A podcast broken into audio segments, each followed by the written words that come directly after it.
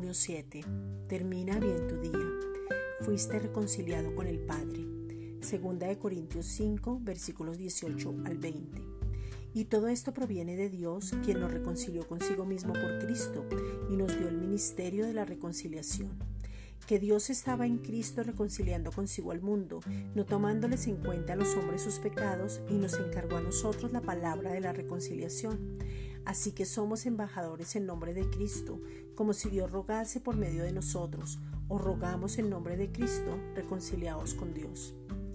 Al nacer de nuevo, somos formados totalmente porque el amor de Dios nos constriñe.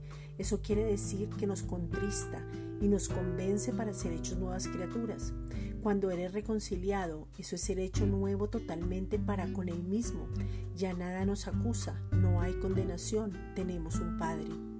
Y todo esto proviene de Dios quien nos formó completamente consigo mismo por Cristo y nos dio el ministerio de ser hechos nuevos y de esa manera somos formados, conformados y transformados y hechos una nueva criatura, una nueva creación, algo nunca visto. El cristiano que no sabe que es una nueva criatura y no tiene revelación de la redención tiene que esperar a ver qué pasa. Está esperando. Esta es una reflexión dada por la Iglesia Gracia y Justicia.